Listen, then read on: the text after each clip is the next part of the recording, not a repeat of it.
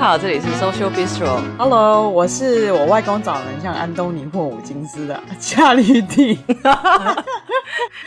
什么？到底是什么？大家知道安东尼霍普金斯是谁吗？是是演那个人魔那个吗？对，就是他。如果每次看到人魔，就觉得他分外亲切，我就觉得好可爱啊，长得像我外公，有一种亲切感。现在你外公长得像白人，长得像一个 一个高加索人。他真的长，他真的长得很像，因为觉得他满人血统，oh. 对，所以总而言之，不管怎么样，把他长得像他就是了。哦，不重要。Oh.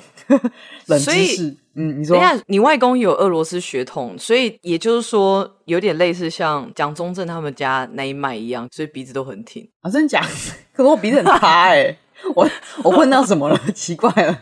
我不知道，中间混坏这样，混坏了，真的。好，那我就是呢，我是最近呃打算要搬家的 Easy。他、啊、为什么？呃，因为我们家我已经住了七年了，然后我们家越来越恐怖，他现在已经变成一个米奇不妙屋了。米奇不妙。你说你有你有好室友这样吗？不是一点都不好，就是我们家的那个洗手台底下的那个墙壁被老鼠咬了一个洞。其实这是两年前的事情了，然后我们家那阵子就是超多老鼠，然后超多是怎样？可能至少捕到差不多有十只以上吧。多久之内？嗯、呃，其实拖了一阵子，因为我们一直叫管理员帮我们把这东西清理掉，但他们真的拖超级无敌久，嗯，才终于把那个洞补起来。嗯我我觉得应该有个三个月吧，反正那时候有点三个月十只也是爆多哎、欸。哦，我之前我上一个家还有更多的，那时候好像四天还是一个礼拜就有四只还是五只六只，我有点忘记了。反正我已经把我的脑已经把这些记忆给消除了。但真的，你妈就不是你妈，你猫 你家的猫在代工。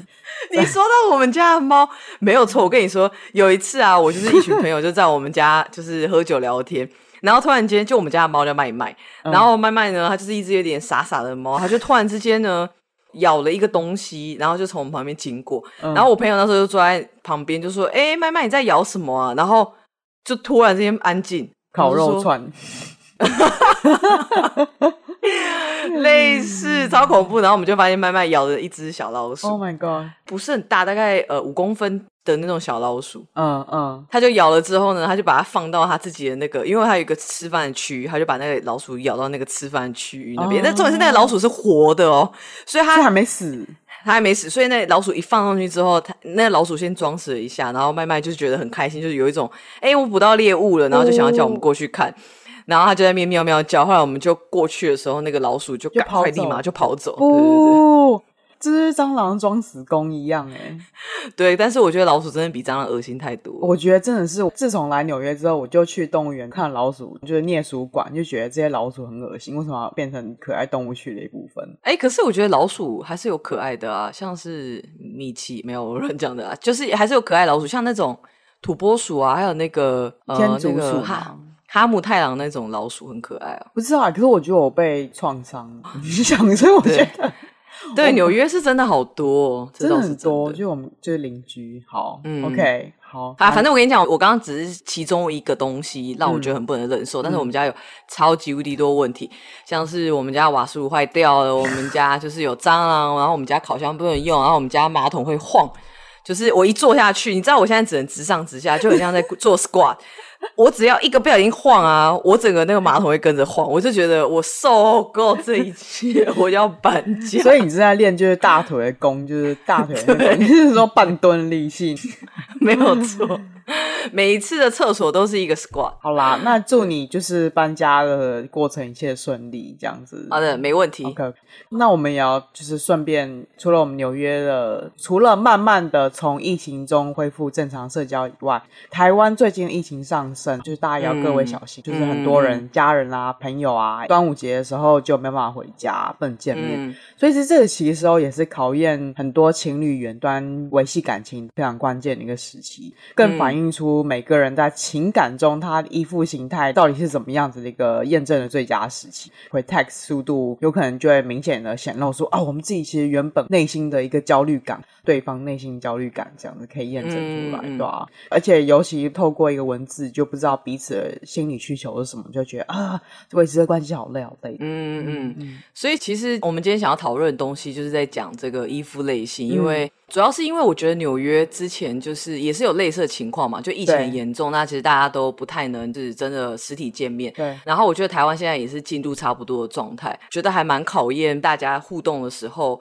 因为有这些压力存在，所以就是大家互动的方式可能会开始有点不太一样。对。然后你可能就会出现很多不太舒服的感觉，或者说你自己可能对于自己某一些情绪或者是反应。感到不是很理解，没错。那我们其实今天这集就是想要讨论一下说，说就是你面对你喜欢的人，然后并且又是在一个有压力的状态之下，嗯啊，我刚刚说的喜欢的人不只是情侣啊，就是可能是家人啊、朋友等等的。然后在这样的情况之下呢，你应该怎么样去觉察你自己是什么样子的一个依附类型，跟对方是什么样的依附类型，然后你们应该要怎么样互动，会让你们在压力之中的互动会稍微好一点点。嗯总而言之呢，就是说呢，我们今天要先介绍一下所谓依附理论到底是起源是什么，以及各种依附的种类呢，在不同的亲密关系中可能会出现的行为模式会有哪一些。最后就是我们想要跟大家介绍一下，说如何跟不同依附种类型的人共处和沟通。这样。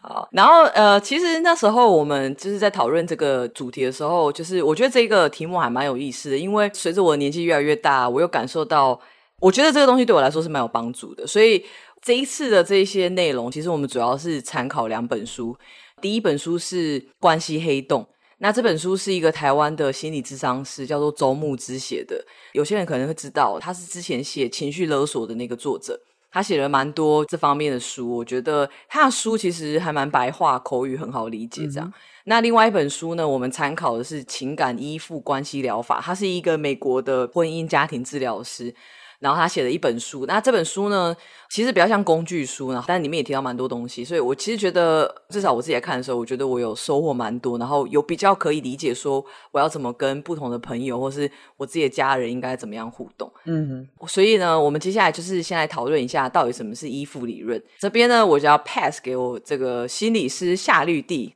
好的，噔噔，好，居然有心理师，不过我以下讲的也是在网络上抄来的。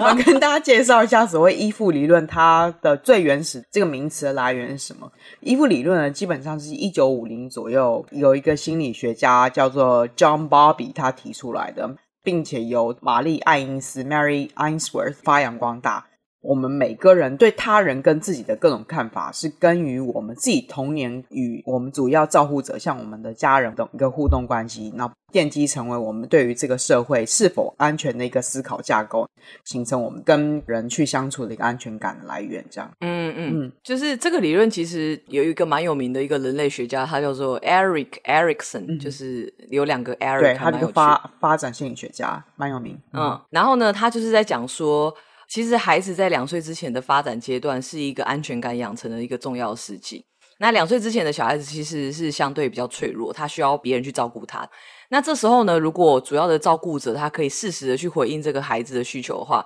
他会让这个孩子感觉到说：“OK，当我有需要的时候呢，会有一个人，就这个人会来照顾我，他不会遗弃我。”这个孩子就会对这个世界，或者是说对其他人。或者是对自己会有一个基本的安全感，他会比较相信这个世界是安全的，嗯、然后也会比较能够感觉到说，哦，别人是爱我的，而且我是值得被爱的。嗯那如果说这段期间呢，他比较常感觉到自己的需求是被忽略，主要照顾者的照顾也比较是呃没有那么持续，而且没那么稳定的时候呢，这个孩子对这个世界跟他人的信任感其实就会稍微比较低一点点，嗯、然后也会比较容易感觉到不安全。那其实我们在这边提到说，所谓依附类型，我们探讨的关系里面，不只是你的恋爱关系或者亲密关系，其中还有包括其他更重要的关系，包括说。我们跟我们父母之间啊，我们兄弟姐妹啊，朋友啊，嗯、甚至我们呃人生中的各种导师，其实这种依附类型常常会在你跟某一个人开始亲近、信任对方之后，在压力情境会表现出来你自己对于对方跟关系之间的一个依附类型。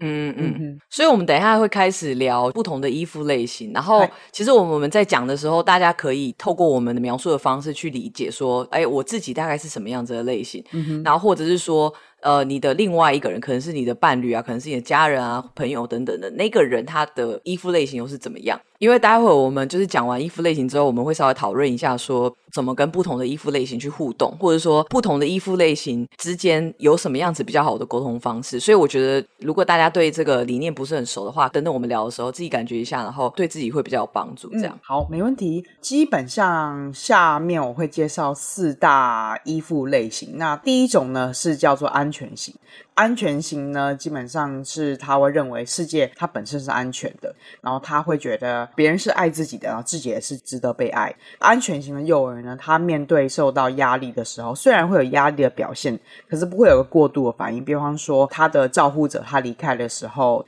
他不会过度的哭叫或者怎么样子，能够放心的寻求协助，并且在跟照护者互动之后，平静的去准备好走出压力事件，这样子。安全型的人，他们一旦变成成人之后呢，他们对于不同的亲密关系是抱持有希望的。即便遇到伤害，他们会重视其中的修补工作，不会因此而放弃或者自暴自弃，并且他们在处理彼此的差异或者复杂的事物中，他们是会有自信，不会因此觉得说是自己的错。所以，当有人对他们生气或是有各种情绪的反应的时候，并不会因此触发他们在童年被遗弃的那种恐惧或情绪，然后导致反应的过度。嗯嗯嗯，我觉得呢。这里我可以自我觉察，微微自我觉察。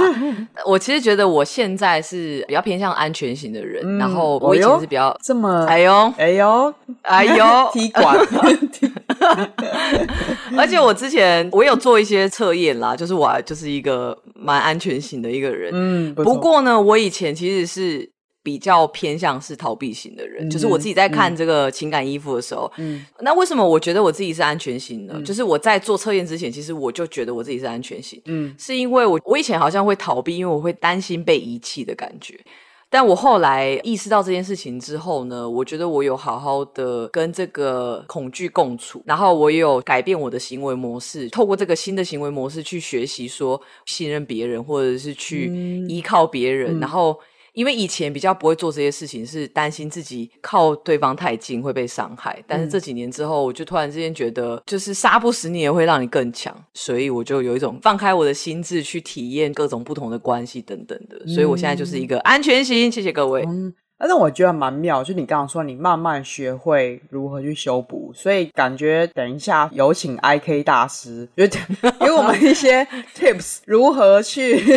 去，比方说去弥补或者说修补自己内心这种恐惧感，或者什么样子的改善的一些小 tips，哎，这样好可以。等一下大家知道 IK 是谁吗？IK 不就是你吗？就是 easy easy 过，对 easy 郭这样子。因为我好像没有提过我姓郭，哈，没错，IK 就是我啦。Okay. OK，好，逐渐你以后各种个人私人讯息，我们都慢慢、慢、慢慢释出。对，接下来就是我的身高、体重还有三围，我大家不想知道这样。OK，好啦，我那我觉得我自己自称是康复中的逃避型人格，因为我觉得我对朋友基本上都会是偏安全，嗯，这我自以为是啊，就是。可有可能，其实大部分人都觉得我很冷淡，这、oh, 这我就不太清楚。我没错，我刚刚认识你的时候，的确觉得就是夏绿，因为夏绿就是一个 比较安静的人，然后都觉得他好像高高在上，然后就是有一种俯瞰，就是一些众人，想说你们这些蝼蚁不知道在想什么，就是你都看到我鼻孔朝上，然后鼻毛朝天这样 状态，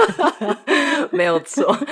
没有啦。Oh. 可是我觉得你刚刚讲这个蛮有趣的，因为你刚刚特别提说。你对朋友基本上是偏向安全性。其实这个东西我们刚刚没有点到，就是你在不同的关系之中，其实你会有不同的依附类型。对，因为像我的话呢，就是我的确也是在朋友也是算是比较偏是安全型，然后跟呃情人也是安全型，然后但是以前比较偏焦虑型，所以其实不同的关系，你的依附形态会微微的有点不太一样。没错，而且这其实是动态的，不停都会改变这样子。没错，没错，没错。OK，好，嗯、那我们下一个要介绍是逃避型，然后这个就是我自以为我属于的 type。那这样子的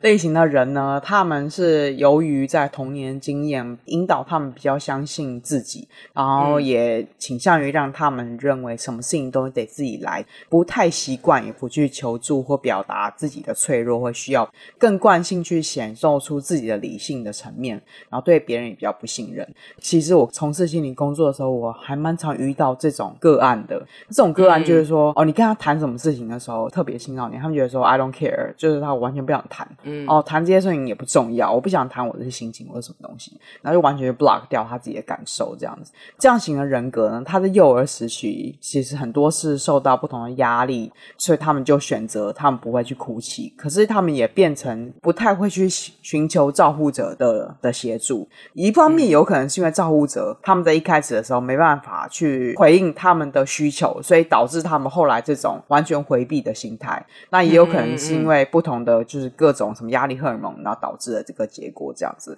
那长大之后，这种逃避型的人格呢，他们比较会倾向于自我的依赖，他们非常善于由自己去处理自己的所有的状况，他们也不会去向别人去讨论或抱怨自己的不满，或是说自己的感受。嗯、他们可能会讨论一件事情，就一个纯粹理性面，可是他们完全不会讨论自己的想法或什么层面。嗯，尤其他们对于这种情绪或什么东西，他们完全是 block 掉。他们甚至不是去说不去讨论，他们。可能由于他们去自己想这件事情的时候，都可能很难去理解，甚至他们很少去想这种事情。嗯，嗯对嗯，就是逃避型啊。我其实比较多 comments，因为我长大之后，我发现呢、啊，就是我身边的很多朋友，其实大部分是逃避型。哦，怎么说？然后我我刚刚不是有说，我以前是在我在。就是呃，自我 assessment 的时候呢，我又讲说我原本是逃避型，然后后来变成安全型。嗯，然后其实是因为我后来在审视这件事情的时候，我理我的理解是说，因为我小的时候，其实我一个蛮亲的一个亲人呢，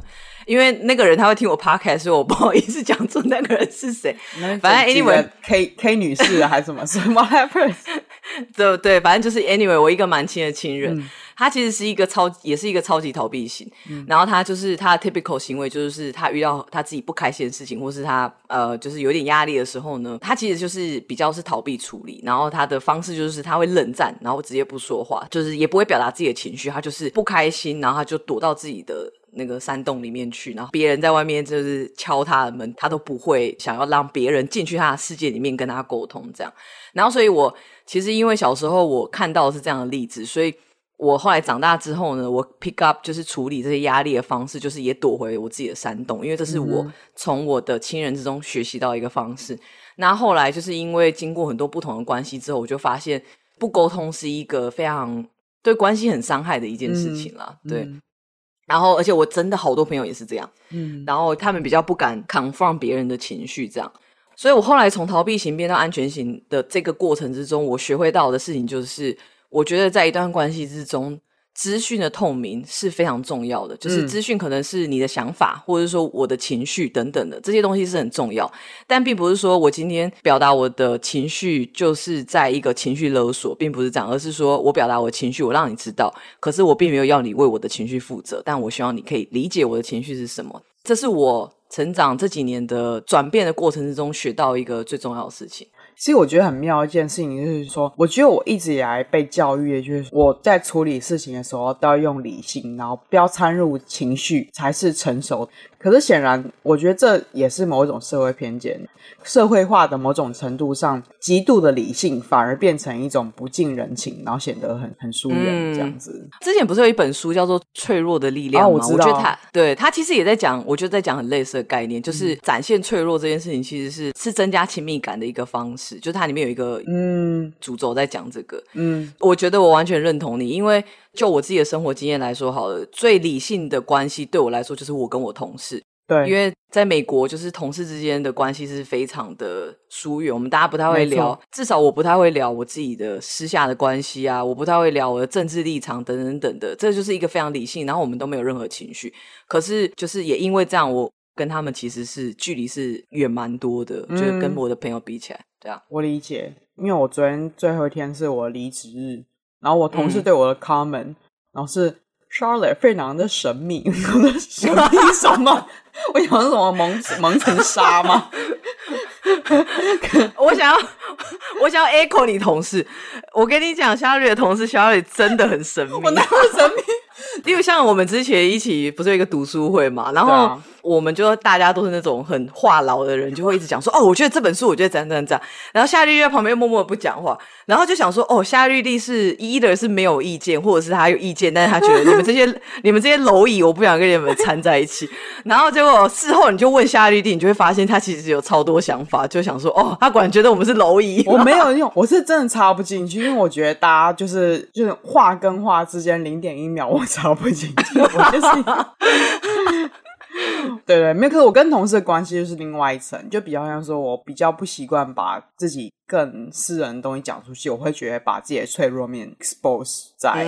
我不觉得舒服的人前面，这样子，嗯，合理啦，其实合理啊，应该没有人同事会听我这个 podcast 吧？OK，好，没事。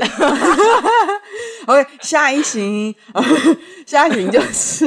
我们要讨论，其实蛮多人也是在选，他是焦虑型，嗯，然后焦虑型他的核心的信念是，如果我不成为怎么怎么样的人。我就是不值得被爱的人。嗯、那这样子的人，他由自于他在幼儿时期呢，他面对相同的压力，是用剧烈的痛哭和焦虑寻求照顾者的关注。然后，可是当照顾者去靠近他们的时候，他们又会同时去拒绝照顾者的提供的安慰。这样子的人在成人的时候呢，他们在关系中会比较需要和对方明确的确认彼此的关系和感受。焦虑的依附者常常会需要对方在感受和情绪上的。一些 feedback，当对方、嗯、呃有些情绪的变化的时候，他们会特别的敏感，所以常常有些焦虑者，他们会在关系中会非常积极的去探索另一半他们的感受是怎么样子的变化，然后他们也会比较在这个关系中积极的一个人，所以在吵架的其中也会强需要对方去讲清楚，所以他就会一不停的追另外跑说，说去想要希望对方去表达自己的心里面的感受为什么，嗯嗯嗯，which is very opposite。To 逃避型，逃避型，对对对，对对对。我我其实刚刚虽然我自己就是自我评估是逃避，后来变安全，嗯，但是我现在的安全型其实是掺杂一点焦虑，就是我现在反正会有一个执念，就觉得我一定要把事情讲清楚，嗯嗯，然后其实也某层面来说，也是我对于关系上的一个焦虑。我希望就是、嗯、就是就像我刚刚讲的，我觉得资讯透明很重要，但有时候我有点太。Aggressive 在这件事情上面，反而变成就是 有一点点会让对方不太舒服，这样、嗯、就是会问太多问题等等的，对吧？但是我觉得这个情况其实随着年纪增长，我自己也有慢慢变少了，就是我渐渐变得比较没有那么焦虑，比较随遇而安。因为有时候我会觉得说，对于一件事情或是一段关系，我在很执着的时候，我就会觉得。我希望可以把这东西看得很清楚，然后我会希望寻求很多很多的资讯，这样。那可是后来就是渐渐的又觉得啊，其实这世界上很多事情可以值得我烦忧的，例如像我的工作啊，嗯，然后或者是一些呃比较有趣的事情啊，就是我一些 side project 等等的。然后我发现这些东西其实可以帮助我。当我把我自己抽离那个执着那件事情，在一个更高一点点的地方，看看我手边所有我值得我关心的事情之后，我觉得让我其实比较舒服一点，因为因为我知道说，只专注在这件事情可能没有那么的值得，但这是我自己的的状况啦，就是。就是我不知道大家会不会觉得有帮助这样，嗯，可我觉得你所谓随着年纪增长，然后你可以把自己调到更高的角度，也需要一些技巧。真的吗？所以我是无意间成功获得这个技巧吗？你有可能等下我们在介绍的时候，你可以有一些建议哦。对，对，好哦。那我们拭目以待。那我最最后的话，最后的话，那我要介绍的品就是有有不同。的名称，可是很多人他们会称之为恐惧型。恐惧型呢，它就有点像是一个呃，综合了逃避型跟焦虑型人格。就很像说，你同时会觉得说，你一方面很焦虑别人的反应，可是当别人跟你反应的时候，你又会逃避对方给你的回应，这样子。嗯，那这个部分，因为不同的文献其实他们有不同的定义。还有另外一种叫做排除依附型，叫做 dismissing attachment。其实我后来看他的定义蛮像逃避型的，所以这有各式各样不同的就是名词啦。不过不管怎么样，我这边要讲到说，我们之所以会有这样不同的依附类，有时候不仅是。来自于我们在出生时期跟我们的照护者的一个互动模式，更多时候也会是因为可能在我们除了婴幼儿时期以外，在童年时期，因为遭受一些虐待或是被一个照护者忽视的情况下，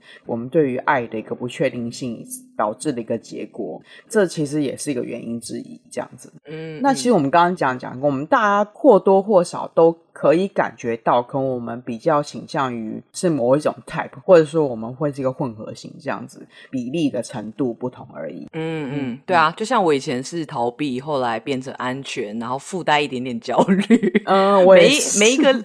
每一个类型都碰过了呢。对对对对，如果其实我大家如果真的不确定的话，可以去华人心理治疗基金会的一个网站，那我们会贴在我们 description 里面，大家可以进去看看。其实不一定是这个网站啦，大家透过不同的网站可以了解到说，哎，看自己比较偏向什么样子依附类型。因为像我原本一直以为我是一个逃避型的人格，然后结果去那个网站之后，发现这个是 dismissing，然后就 dismissing，其实我根本完全没听过是什么。东西，就我刚刚提到、嗯、排除依附型，就比方像说、嗯、哦，坚持独立自主，不相信一个关系，所以也算长知识吧。嗯、其实我们现在可以心中想一段，可能你过去或者现在你跟某一个人，那这个人不一定是让你的。亲密关系伴侣有可能是你的兄弟或父母，你没有办法跟他们有一个正常的交流。那其实我们可以根据我们刚刚描述的四种类型，去推测一下自己或者是对方是属于哪一种，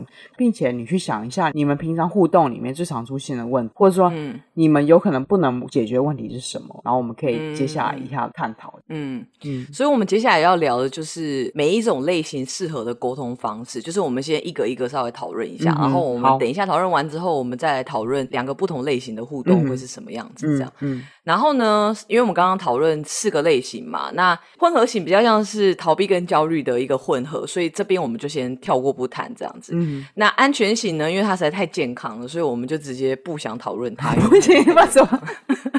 它完全就被歧视一个状态。没错，拜拜。哎，对，他们觉得不公平。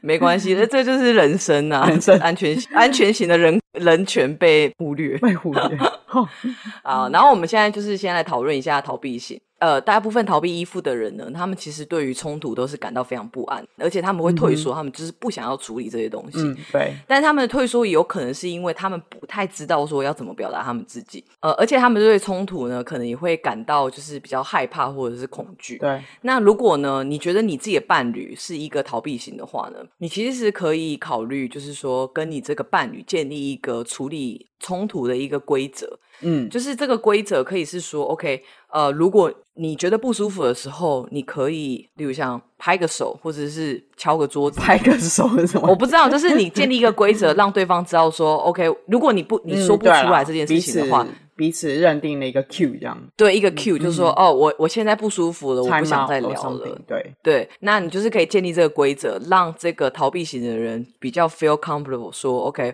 我今天出来这个洞穴之后，我还是可以回到我自己的山洞里面去，这样。嗯、然后我自己是觉得跟逃避型的沟通其实是比较有挑战性的，因为对方的沟通可能比较没有那么直接，而且可能你比较不能理解他。那这时候你可能就是要试着去呃接受这件事情。然后呢，但是这个这个接受并不表示说，当他这些逃避的行为让你感到不舒服的时候，你要容忍，并不是这样，而是说你承认他们说、嗯、OK，他们会逃避，他们不想聊。那你可能就是不要强求他们成为一个不一样的人，这样子，嗯，对啊，对。以一个逃避型康复者的立场 来插个话说，嗯、就是说，在这种立场下，绝对不要 push 逃避型。他在没有跟你完全同意下，然后你去 push 他说某一种状况下，你想要希望他怎么样？你一旦 push 他，他就会可能消烧快。嗯、然后，所以这种有时候有个 tips 就是说，他可能偶尔有点进步的时候，你就要给他蛮强烈的，就是正向的回馈，告诉他说：“哦，嗯、哦，你请你比以前做得更好，让他会觉得这个信赖感或安全感就可以加深，这样子就像一个帕夫洛夫的狗。就是我，是知道你在说什么，但是我在想要不要解释就是足量的信心，让他可以知道说他可以继续往后这样延伸。我这样、嗯、这样形容好像不太对，嗯、不过管他的，反正就是 与、嗯、这样型的人沟通的时候，也尽量把目标放某一个主题上面，并且集中某个焦点，不要把过去的一些某些什么旧账翻过来。嗯，然后并且可以表达说尊重或是安慰说，说哦，你理解为什么他这个状态下没有办法给你、嗯、你你的需求。并且慢慢互相互相舒服的方式，找出双方都可以接受的一个协议。嗯，对，其实你刚刚讲到这个啊，我也想到就是书里面其实有一个很不错的例子，就是呃，除了刚刚夏绿蒂提到，我们尽量在跟逃避型的人沟通的时候，要让他感觉到说他踏出的那一步对你来说是非常正向的以外，然后沟通保持在一个焦点上面等等的这些都很重要。那我觉得有另外一个我觉得也不错的建议是说，就是你可以去网络上下载一个感受的图表，它就是有各种不同的感受，例如像沮丧、生气、呃开心，然后什么呃焦虑，或者是觉得自己不被尊重等等。其实网络上还蛮多的啦。然后呃，我之前智商的时候，其实我智商是有给我看那个量表。然后你当你觉得逃避型的人他没有办法好好诉说他自己的情绪的时候，其实你可以拿这个，虽然说有点像在智商，但你就是拿这个量表让他去告诉你说，OK，他现在是什么样子的感觉。嗯、那你们可以从这一个指出感觉这件事情来当成你们沟通的第一步，这样。嗯，了解。不过，当我们讲说在相信这个词的时候，其实也是建立在彼此知道彼此是哪一种型下面，然后再去实验会比较比较好。嗯嗯嗯。好，然后我们接下来就来讨论一下焦虑型的部分。其实我觉得，我本人认为焦虑型比逃避型还要好处理，因为。我自己焦虑型人表示表示不公平，就 我们这么随便，因为我自己是觉得焦虑型通常是要寻求资讯，然后寻求一个 transparency，一个资讯的透明这样。嗯、对，然后我觉得这个东西至少对我来说是一个比较可以沟通的一个状态。那如果是逃避的话，我会不知道哪从何下手。好，那那我们现在来讨论焦虑型，自己不就是逃避吗？曾经。哎，我曾经就是逃避，我就是因为吃过苦头，所以我才会从那个逃避型慢慢的走出来，从我的山洞走出来。啊，然后我们现在来讨论一下焦虑型。焦虑型的人呢，焦虑依附的人，通常在呃有压力的时候，他们比较容易投射自己的不满。然后这个他们投射的方式，可能是他们会呃透过，例如像指责，嗯，指责对方、苛求对方，或者是一种愤怒的方式去表现。嗯，但是呢，其实焦虑依附的人其实。希望对方可以明白他们的需求，然后并且加以满足。嗯、就是说我今天这个情绪出来，是希望告诉你说，OK，我有一个。有一个需求没有被你满足，那我想要你知道这件事情，这样，嗯，嗯，然后呢，如果你要跟呃焦虑型伴侣就是沟通的时候呢，我觉得是要认真看待说对方对安全感或者是安心的这个需求，因为他们的情绪可能是来自于对这件事情的不安全感。嗯，那认知这件事情之后呢，你们在进行沟通的时候，也不要说一次把沟通全部做完。就是说，不要说啊，我们就是一定要今天要全部把它吵完，也不一定要这样做到一个你们彼此都觉得舒服的状态。然后呢，在每一次沟通之后，你都可以想一些安抚对方的言语，就是例如像刚刚说，哎，我觉得我们这个沟通很棒，然后我觉得呃，我很喜欢这样子的一个互动等等的这样。嗯，还有一个技巧呢，是就是你要先取得同意再来表达。嗯，那这样子呢，你可以让你想接近的这个目标这个人感觉到自己的。界限其实是被尊重的。就是举个例子来说好了，你可以说我今天想要抱怨一件事情，然后呢，你你愿意听我说嘛？或者是说，你可以说呃，我对于某一些呃你的某一些情况有一些想法。那你会想要我的建议吗？或者是说你会希望我参与吗？你也可以在这个对话之中很明确的去设定一个时间，就例如像啊，我们我们今天花二十分钟来讨论一下 A、B、C 这件事情可以吗？等等的，就是用这种方法去取得对方的同意，嗯、然后你们再来做沟通。那这样子的话，其实沟通的呃效率会比较好，而且会比较多正向回馈。嗯，了解。而且其实刚。上面呃，一提提到这些 tips 的话说，因为你觉得自己也是这样子的 types 的话，你也可以想想，呃，为你另一半，你可以做些什么或说些什么，然后并且帮助你们彼此之间在关系的连接和之中可以感觉到有一些安全感或改善这样子。好，那我们接下来会聊一聊几个不同依附类型彼此之间的互动。那其实我觉得最典型的比较像是逃虑啊、呃、逃避和焦虑型的互动。那我们跟 逃虑，谁准你给我给他一个绰号？绰号逃虑吗？那 好，OK，那我们的就是 IK 大师，我们就是。这两者之间的一个世仇关系，我们有什么样的建议？我还在笑那个逃绿的部分，逃绿太白越很顺呐。好，越夜越深。就是其实大部分就是我们在看，就是呃依附关系的互动之中，大家真的最常讨论就是逃避型跟焦虑型的互动。然后常常我会觉得有一些书里面在讨论的时候，就会有一种，哎呀，你这个是绝症，这个我，但我还是尽量来帮你这样。嗯，那通常这种 配配对呢，就是常常会被称为叫做疏远者跟追逐者，就是一个你追我我跑的一个状态。对，然后就是同一件事情的压力在两个人身上的就是反应完全是相反的，这样。嗯，然后就常常在这个你追我跑的当中呢，你就会加深彼此的不安全感，因为可能有一边就觉得你为什么不跟我说，另外一边就觉得你为什么要一直逼我，然后两边就是一个恶性循环了。对，然后。我们刚刚讲的那两本书里面呢，其中一本有建议说，有一个方式可以来帮助这两种类型的人沟通。嗯，焦虑跟逃避的伴侣就是逃，你刚刚说什么？逃虑哦，逃虑，逃虑型。对，就是逃虑伴侣呢，他们常常会陷入自己的模式，一个跑，一个追，这样。对，所以呢，有一个神经科学家叫做呃 Stephen Porges，这个神经科学学家他是建议说，你可以试着用比较。呃，游戏的方式来带入你的沟通里面。他认为说，游戏是一个威胁的解药。你感到威胁的时候呢，你用游戏的方式去面对它，会让这个威胁感会稍微比较少一点点。然后他有一个例子啊，但是我、嗯、我自己是从来没试过。他就说，你们两个在沟通的时候，你可以互相选一个动物，然后例如像我选狗，你选猫好了。然后你们两个人就是。在你们有争执的时候呢，就是对方就用，例如像他选，就是对方选猫好了，他就一直用猫叫，或者是选猫的声音啊，或者是 随猫的动作等等，然后呢，一直用这样的方法去沟通，就是不要用人类的语言，就是用你的那个动物的语言。嗯、等到就可能大概五分钟，就是你们设定一个时间，假设五分钟、十分钟，就是只能用非人类语言。然后结束之后呢，你们再互相讨论说，OK。刚刚呃，我们用非人类语言沟通，你觉得你有什么样子的感受？哦，我觉得呃，这样子的交流有什么样子的感觉等等的。但是我自己是觉得啊，这个我本人认为这个磁力要蛮高的，所以所以我我不知道，我就只是把就是书本里面的这个建议给大家听看看，这样子。对，除了刚刚那个你追我跑以外啊，我们我觉得其实也可以稍微讨论一下逃避跟逃避，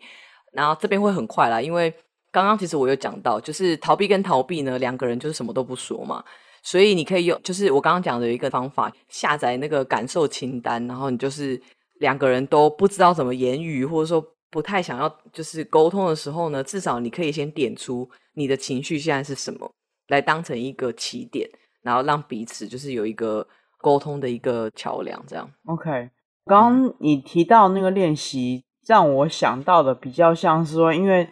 不同动物之间在叫，因为没办法真的用一个共通的文法在沟通的时候，所以你们会透过其他感官去理解对方的感受或者什么。嗯嗯，这是我我有自我猜测啊，我不确定他的这个这个 practice 到了背后原理什么，这是我单纯的一个想象这样子。哦，呃，有可能是这样子。对，，OK，好，那我们刚刚虽然用这样子很简单的一个讨论。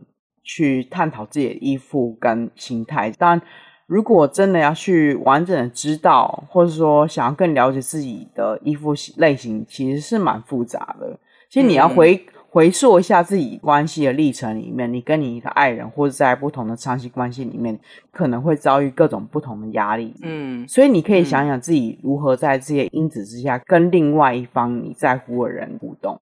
嗯嗯嗯嗯嗯，没错没错。对，OK。那我们在知道刚刚提到这些理论之后，你可以重新再去那个华人心理治疗基金会的那个网站下面去做个那个非常简短，大概二十题那个测验，更了解一下自己的依附模式。其实就连我做完之后，我也蛮蛮纳闷说，哎，我居然这个模式我都不知道，那那个那个名词我第一次听到。不过反正蛮有趣的啦，反正就是一个参考这样子。嗯，所以其实是蛮好的一个第一步，可以认识你自己。或者说你可以透过这样不同的叙述，你去了解你所爱的人，有可能是一个亲密伴侣，或者说你自己的朋友或家人等等，在互动之中的不同依附模式，跟他们为什么之前跟你有个特定的互动行为这样子，并且知道自己的依附模式之后，其实你也可以去去实验一些新的互动的模式，去打断或挑战互动状态，然后去阻止其中的一个冲突加剧，并且重建一些安全感。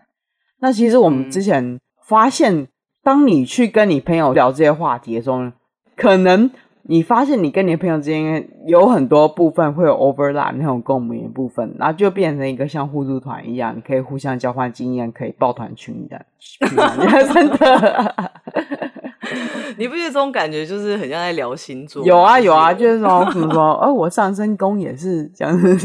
对啊，对，而且感觉以后就是 Tinder 啊，或者什么 Coffee Meet Bagel 里面都要有一栏写说你的就是你的依附类型是什么，然后你就可以去选择等等。这样谁会想要 avoid 哪？没有，我跟你说这个东西就是他们就是要连接到另外一个网站，然后你要在那个网站做题目之后，那网站会直接 post 你的结果出来，就是你完全没办法做。哦，真的 OK，好吧。哎，我觉得这个我们就来就是创这个业吧。呃呃，我想，我觉得刚刚夏绿蒂讲那个让我想到一件事情，就是我刚刚啊觉得我话说的太重，就是我说逃避跟那个焦虑型的人感觉好像得了绝症一样，就是好像你们两个就无解了。其实刚刚夏绿蒂有点到一件事情，就是其实你知道你自己的衣服类型的时候，你可以去试着去改变你自己的一个。呃，在压力之下的一个行为模式，嗯、就变成说，原本哦，你们两个人之间相处可能就是我刚刚讲的你追我跑，但是你可能自己自我觉察之后呢，你可以试图去慢慢的移动，就说哦，我可能就可以从我的逃避型移到安全型，或者是移到可能接近焦虑型等等的这样。嗯嗯嗯、所以其实并不是说真的是绝症啦，只是说呃，你自己觉察之后呢，可能要做一些行为上的调整，那这样子你们沟通会稍微再更好一点点。嗯自我挑战吧，对对对对，对吧？你可以由朋友开始，如果觉得亲密关系有点危险的话，这样 就更 焦虑，更焦虑这样子。OK，好，更远，没有朋友这样。总而言之，我们今天的介绍主要是希望可以帮助大家更了解自己和所谓重要他人各自依附我是什么样子，以及在两者不同或者相同的人当中。普遍或习惯相处互动模式是怎么样子？那我们希望可以帮大家更了解自己说，说哦，其实哦，其实他不是不喜欢我，而是本来这就是他习惯互动模式。我们希望就是可以让大家有建立这样这个观念，嗯，并且可以逐渐去建立彼此的信赖感和知道跟对方如何相处，然后甚至去勇于提出如何去提出沟通和彼此改变或挑战自己的一个小小的一个 intro 这一集，嗯嗯嗯嗯，然后再回到刚。刚刚啊，就是呃，我们就是这一集主要内容就是参考两本书，就是我刚刚讲的《关系黑洞》跟《情感依附关系疗法》，然后我们都会放到我们 podcast 的那个 description 里面。对啊。然后呢，就是总结来说呢，我觉得两边如果在关系里面营造一些呃安全感啊，或者是亲密感的啊，嗯，对我来说，我觉得最重要就是你要愿意诚实看待自己的行为，然后你要觉察你自己，例如像。你自己去理解你自己的依附类型，这是一个很好的一步。然后呢，是呃，也去理解对方的状态，然后并且相信这些东西都可以被改变，就是你们可以往一个更好的方向走。我觉得这至少我自己就是有被这些东西给帮助到，所以这集 podcast 也就是想要就是分享这些给大家，这样。嗯，没错。即便你觉得说你现阶段你没有办法改变自己或改变对方，更重要的一部分就是像 Easy 刚刚讲说 self acceptance，就是说自我接纳的部分说。哦，我觉得我没有办法准备好，或现阶段对方没有办法准备好，这个自我接纳的部分也是非常重要的。OK 啊，那我们今天大致上这集就是这样。然后如果你们可以的话，就是说可以在留言区帮我们点赞五颗星、六颗星，有六颗星吗？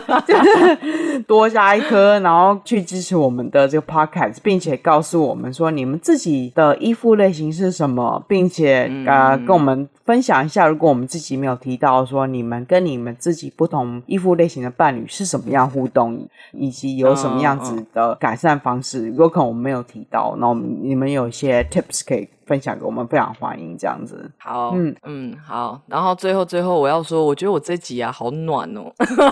你每集都很暖，怎么回事？夏天到了。我刚刚讲完，真的，我刚想说我也太暖了吧？我的人设不是这样，我我的人设应该是一滴一滴暖泪这样。我想说，我的人设不是一个国文很差的刻薄女子。你们就会倒背什么《三国志》屁啦？